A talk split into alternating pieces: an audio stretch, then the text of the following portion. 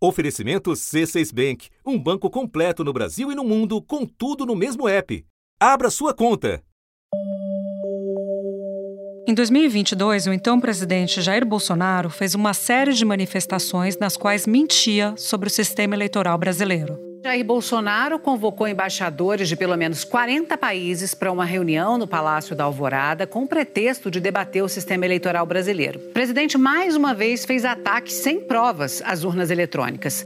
Foi este episódio que deu origem a uma das 16 ações contra ele no Tribunal Superior Eleitoral. A ação do PDT, ela pede que seja configurada ali propaganda eleitoral antecipada do presidente da República Jair Bolsonaro ao divulgar notícias falsas e já desmentidas por órgãos oficiais. O caso avançou. Indícios de outros crimes, como a chamada minuta do golpe, entraram no processo. Na casa de Anderson Torres, a Polícia Federal encontrou um documento revelador e altamente comprometedor. A proposta de um decreto para estabelecer o chamado estado de defesa na sede do Tribunal Superior Eleitoral. É revelador e comprometedor porque, na prática, essa medida absolutamente inconstitucional, se adotada, representaria um golpe com o objetivo de invalidar a vitória legítima de Lula sobre Bolsonaro nas urnas. Nessa semana, o Ministério Público Eleitoral deu parecer sobre o caso e o processo chegou à última etapa. Se condenado, o ex-presidente pode ser impedido de disputar eleições pelos próximos oito anos. TV Globo apurou que o parecer elaborado pelo vice-procurador-geral eleitoral, Paulo Gustavo Gonê Branco, sustenta que as provas reunidas indicam abuso de poder político. Da redação do G1, eu sou Júlia do e o assunto hoje é Bolsonaro na mira da Justiça Eleitoral. O que está em discussão no TSE, quais são os argumentos da defesa e da acusação e as possíveis consequências para o ex-presidente. Neste episódio, eu converso com Flávia Maia, repórter em Brasília do Jota, plataforma especializada na cobertura do Judiciário. E Valber Abra, professor da Faculdade de Direito do Recife, na Universidade Federal de Pernambuco, livre docente pela USP e advogado do PDT, partido que ingressou com a ação contra Bolsonaro no Tribunal Superior Eleitoral. Sexta-feira, 14 de abril.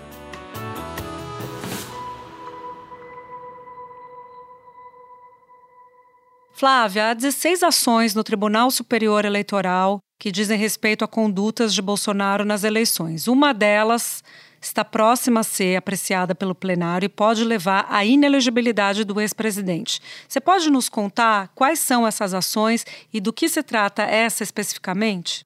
Basicamente, as ações elas acusam a chapa do Bolsonaro de abuso de poder político, econômico e uso indevido de meios de comunicação, né?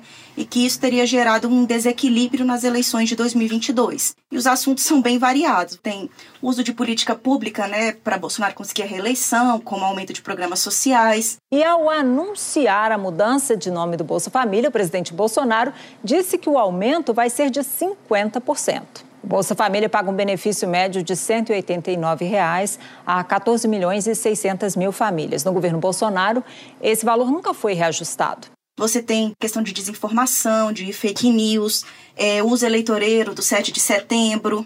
Candidato à reeleição Jair Bolsonaro, o presidente Jair Bolsonaro do PL, usou as celebrações do 7 de setembro para promover comícios diante do público presente. Ele fez a defesa explícita do próprio governo, pediu votos, puxou um coro machista e repetiu de forma velada ameaças ao poder judiciário o discurso na ONU, no funeral da Rainha Elizabeth II também. E a ação mais adiantada hoje é a questão da fala do, de Bolsonaro a embaixadores em Brasília, que ocorreu em julho de 2022. Essa é a ação que está é, mais adiantada para os ministros analisarem essa futura possível inelegibilidade de Bolsonaro. A gente está falando de uma ação que pode levar à inelegibilidade do ex-presidente. É essa a única consequência? Tem outras consequências? O que, que a gente pode dizer sobre as repercussões dessas ações? As ações que podem levar à inelegibilidade do Bolsonaro, é, o que, que pode acontecer? Tem duas consequências. Uma é a perda do cargo, que não vai acontecer no Bolsonaro porque ele não tem um cargo, ele não foi eleito. E a segunda é ele ficar inelegível por oito anos. Então, essa é a principal, essa segunda consequência é a principal: ficar sem poder se candidatar por oito anos. Flávia, aí cabe recurso ao STF? Explica pra gente. Eu tenho uma memória de 2016, que era uma discussão sobre a cassação da chapa Dilma Temer, mas é uma, como você bem colocou, é um cenário diferente, porque naquele caso havia uma eleição, nesse caso ele não foi eleito, né? Cabe recurso, sim, de uma ação do TSE. Se, né, se a defesa falar ah, foi contra a Constituição, eles podem procurar o, o, o, Supremo. A questão é que a gente tem que pensar que dos ministros dos sete que compõem o TSE, três são do Supremo. Então você já tem uma convicção ali um pouco formada. Não é uma garantia de que isso pode ser revertido no Supremo. Uma dessas cadeiras, Flávia, já que você está falando do STF, era do ministro Lewandowski, que se aposentou e que pode ser ocupada agora pelo ministro Cássio Nunes Marques. Caso ele ocupe essa cadeira mesmo, porque ele é substituto, a tendência é que ele vá para o lugar de Lewandowski. Você vê que a tendência ao voto dele ser favorável a Bolsonaro? Muita gente com quem eu converso do Supremo diz que pelo menos o voto dele seria pró-Bolsonaro, uma vez que o Bolsonaro o indicou, como se houvesse uma correlação nesse caso que não deveria haver, mas as pessoas citam que seria possível. Isso no TSE, né, Júlia? Sim, tem, existe esse movimento, existe essa preocupação do Nunes Marques e do Raul Araújo, né, votarem é, a favor de Bolsonaro. Mas mesmo assim eles ainda são minoria. Mesmo o Nunes Marques não votando junto, o que os bastidores do, do TSE mostram é que vai vir essa inelegibilidade do Bolsonaro. Entendi. Ministro Raul Araújo, ministro do STJ, uma das duas vagas do STJ, Ana Flávia, que Exatamente. fazem parte do plenário, que compõem o plenário. Nessa quinta, Flávia, o Ministério Público Eleitoral teve um parecer vazado que considera o ex-presidente Bolsonaro culpado. Eu queria que você nos explicasse, então, essa manifestação do PGE, do Procurador-Geral Eleitoral. O parecer do Ministério Público Eleitoral a favor da inelegibilidade do Bolsonaro é um sinal muito ruim para a defesa, né? Porque o Ministério Público ele é chamado a fazer as alegações finais, a dar o seu parecer, a se manifestar sobre a questão.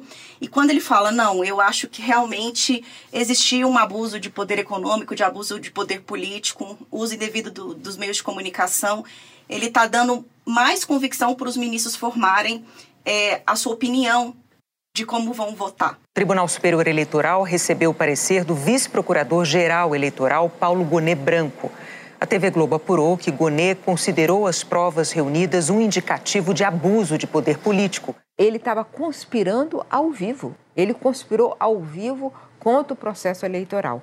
É, ele provavelmente, dentro desse, desse plano que ele tinha, essa peça era importante para tentar ter apoio internacional para qualquer tipo de decisão de ruptura do processo democrático. É isso que ele estava tentando ali. Então é, é um ponto fraco, é um ponto ruim para a defesa do Bolsonaro. Já que a gente está falando de defesa, queria te ouvir sobre os argumentos que a defesa levanta nesse caso. As alegações finais da defesa estão sob sigilo, né? Ainda. Mas no decorrer do processo eles foram se manifestando e antes de ter o sigilo, é, é, ele era um processo aberto. O sigilo é recente, é um sigilo provisório. E o que, que ele, o que, que o Tarcísio, que é o principal advogado do Bolsonaro nessa questão, tem dito é que a fala do Bolsonaro a embaixadores ela ocorreu antes das convenções partidárias, né, em julho de 2022 ainda. Então, Bolsonaro teria falado como chefe de Estado e não como candidato a presidente da República. Outro argumento que eles usam também é que os embaixadores não são eleitores brasileiros, né? Então, ele não falou para um público eleitoreiro, um público para votar nele. Ele estava ali falando, fazendo um debate público sobre o sistema eleitoral brasileiro. Outra questão é que ele fala que o Bolsonaro não pediu votos durante o evento, então não seria uma coisa eleitoral. E que ele não atacou nenhum adversário, nenhum candidato adversário. Então não seria uma matéria eleitoral, não teria nem que estar no TSE. Mas isso o TSE já refutou, falou que sim, é uma matéria eleitoral. A gente procurou o doutor Tarcísio Vieira, que é o advogado do ex-presidente Bolsonaro. A gente convidou ele para participar aqui do assunto, mas ele disse que não iria se manifestar. E destacou também que o processo corre sob segredo de justiça. Para a gente terminar, Flávia, queria que você nos ajudasse a fazer um prognóstico sobre o andamento desse processo e a previsão de julgamento mesmo, o que tem se falado, que seria pautado para o final do mês. Queria te ouvir possivelmente ele, ele poderia ser marcado para maio, né, a partir de maio. porque o TSE já divulgou a pauta e a pauta até o fim de abril não está esse processo ainda, né?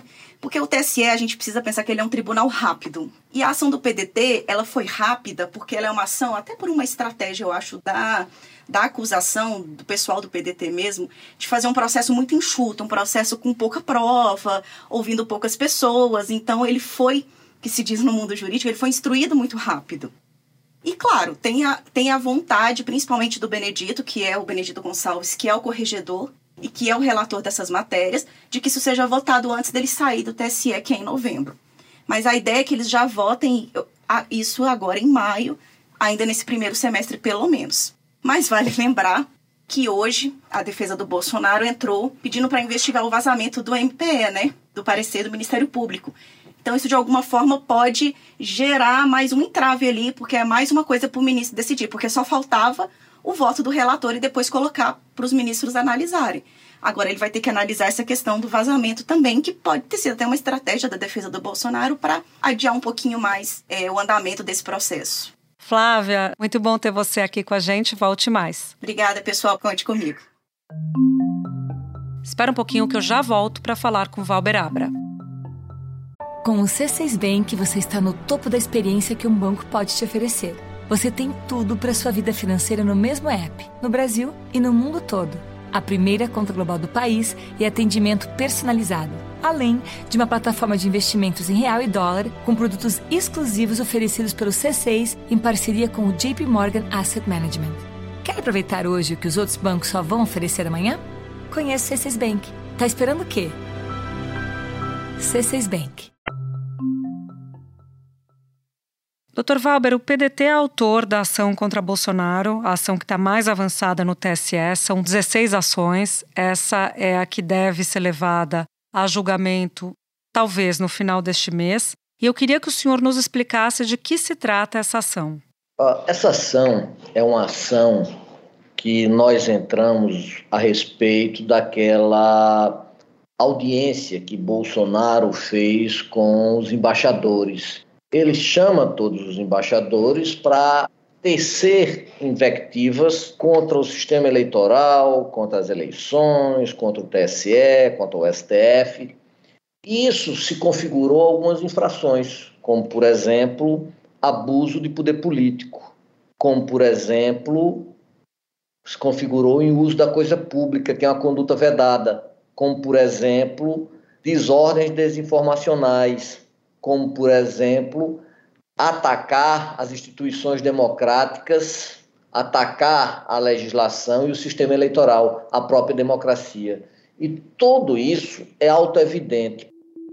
Por que autoevidente? Porque ele chama, utilizando prerrogativas públicas, ele chama todos os embaixadores, boa parte dos, dos embaixadores, que vão, aceitam o convite, e começa a desfiar todas essas invectivas que foram feitas outras vezes, mas utilizando um prédio público, a empresa brasileira de comunicação que repisa isso em tempo real na sua em toda a sua mídia, foi transmitido para todo o Brasil e depois com essa transmissão posta, ele reproduz em todos os seus canais de internet. Então a gravidade é patente e os assintes são patentes porque to todas essas narrativas que ele destilou nessa reunião, posteriormente foram amplamente provadas que eram falsas. O processo corre sob sigilo, mas o senhor poderia nos falar as provas que são públicas que constam do processo? Posso, porque ah, essas provas já vinham sendo ventiladas antes do processo estar em sigilo. Que provas são essas? É a gravação da reunião. No Brasil não tem como acompanhar a apuração. Eu não sei o que vem fazer observadores de fora aqui. Vão fazer o quê? Vão observar o quê? Se o sistema é, é falho, segundo o próprio TSE, é inauditável também. É a utilização da EBC e ele diz: não, mas olha, não gastando muito, gastando 12 mil, mas você usou o erário público e você usou isso depois para replicar na sua mídia social, que não é um, ele não está sendo ah, condenado por abuso de poder econômico e por abuso de poder político, é o uso da máquina. E o uso da máquina não é apenas nessas, nessa, nesse momento específico. Ele fez quatro lives, outras, onde ele repisa esses mesmos argumentos. E ainda tem a famosa minuta do golpe de Estado. A minuta do golpe ficou muito claro que Bolsonaro, de forma direta, ele sabia dessa minuta. Todo o palácio sabia da minuta dessa minuta. Valdemar da Costa Neto disse que havia propostas de decreto golpista na casa de todo mundo e que projetos para impedir a posse de Lula circularam no entorno do ex-presidente Bolsonaro. Hoje ele confirmou que recebeu duas ou três propostas escritas de golpe de Estado. O estado de defesa é um decreto que só pode ser assinado pelo presidente da República. Por isso, os juristas defendem que o ex-presidente Jair Bolsonaro também deve ser investigado. Este documento ele pode e deve ser interpretado em conjunto com os demais elementos probatórios que já foram reunidos em outras investigações. E essa minuta é, obviamente, algo, uma, uma afronta ao Estado brasileiro, algo afrontoso em toda a história constitucional. E olha que eu falo desde 1891. O senhor podia nos explicar, doutor Valber, o que, que o ordenamento jurídico prevê sobre esses casos de abuso de poder político, econômico e mau uso dos meios de comunicação? Olha, se ele tivesse ganho a eleição, ele poderia perder o mandato. Ainda menciona que pode haver a pena de multa. E ainda pede, ainda comina, melhor dizendo, a perda dos direitos políticos, gerando inelegibilidade que é a cidadania passiva de ser votado, ele pode votar, pelo prazo de oito anos. O que intenta-se aí, de forma muito clara e direta, é que ele seja extirpado do processo político por oito anos, porque ele afrontou esse processo político. Doutor Valber, a defesa pediu ao Tribunal Superior Eleitoral que o processo deixasse de ter o sigilo. O senhor pode explicar essa questão do sigilo envolvendo esse processo e qual que será o posicionamento de vocês em relação a esse pedido? Olha, todas as vezes que a defesa, durante o processo, pede algo execuível, e na maioria das vezes foram coisas execuíveis, por exemplo, eles propuseram uma maior dilação probatória, nunca nós, que somos autores da ação, nós fomos contra. Inclusive, quem pediu o sigilo não fomos nós. Achamos que essa ação deveria ser pública. Mas como o relator, o ministro relator, o ministro Benedito achou por bem dá caráter público, nós também aceitamos.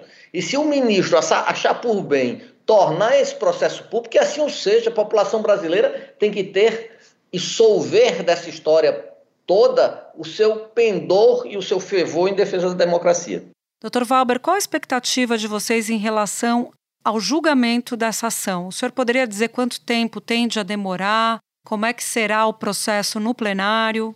Olha, essa ação foi uma ação que a dilação probatória era auto-evidente, ou seja, as provas eram auto-evidentes. Então, veja, os autores não propuseram mais nenhuma prova, estava lá, está lá a gravação dele, está lá o que ele falou, está lá as reiteradas narrativas fake news que ele fez, que ele ensejou contra o regime democrático.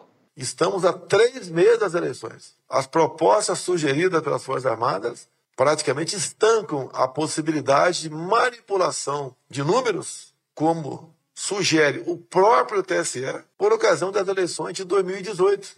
E a defesa pôde produzir as provas que eles achassem, que eles quisessem. Nunca os autores foram contra isso. Em média, essas ações estão três testemunhas, eles tiveram condição de chamar, se eu não me engano, 11 ou 12 testemunhas. Aí algumas eles chamavam e depois diziam que não tinham mais interesse de ouvi-las. Então, todo o procedimento foi feito.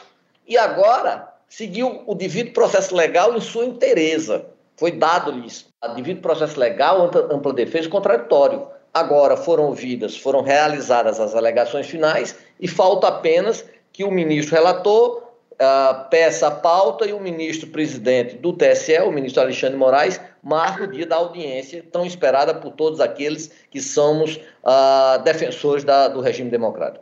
Dr. Valber, o Ministério Público Eleitoral recomendou a condenação de Bolsonaro, mas não a do vice Braga Neto. Qual que é a avaliação do senhor sobre essa decisão do MP? Olha, pela jurisprudência do Supremo assente, a impugnação tem que ser da chapa. Seja, tem que haver impugnação da chapa Bolsonaro com, obviamente, o seu vice Braga Neto. No processo, e ninguém aqui é torquemada, ninguém aqui faz inquisição, ninguém aqui quer a levar os ímpios à fogueira, não há no processo evidência de que o senhor Braga Neto, por ação ou omissão, uh, realizou os atos que foram descritos na peça, abuso de poder econômico, abuso de poder político. Ele não proferiu essas invectivas contra o regime democrático. Então, cabe ao TSE analisar se mantém o seu posicionamento ou não. E nós, obviamente, seguimos o posicionamento dele, mas vamos, mas vamos obviamente, nos assentir com a decisão da Egrégia Corte Eleitoral do Brasil. Dr. Falber, agradeço demais a disposição do senhor de nos explicar essa ação e até a próxima. Até a próxima, estou à sua disposição. Este foi o assunto podcast diário disponível no G1, no Globoplay, no YouTube ou na sua plataforma de áudio preferida. Vale a pena seguir o podcast na Amazon ou no Spotify, assinar no Apple Podcasts, se inscrever no Google Podcasts, no Castbox ou no YouTube e favoritar na Deezer. Assim você recebe uma notificação sempre que tiver um novo episódio. Comigo na equipe do assunto estão Mônica Mariotti, Amanda Polato, Tiago Aguiar, Gabriel de Campos, Luiz Felipe Silva, Tiago Kazuroski, Etos Kleiter e Nayara Fernandes. Eu sou Júlia do Alibe e fico por aqui. Até o próximo assunto.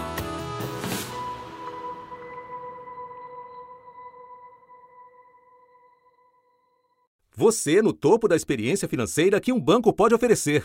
Escolha um banco completo no Brasil e em qualquer lugar do mundo. Abra sua conta no C6 Bank.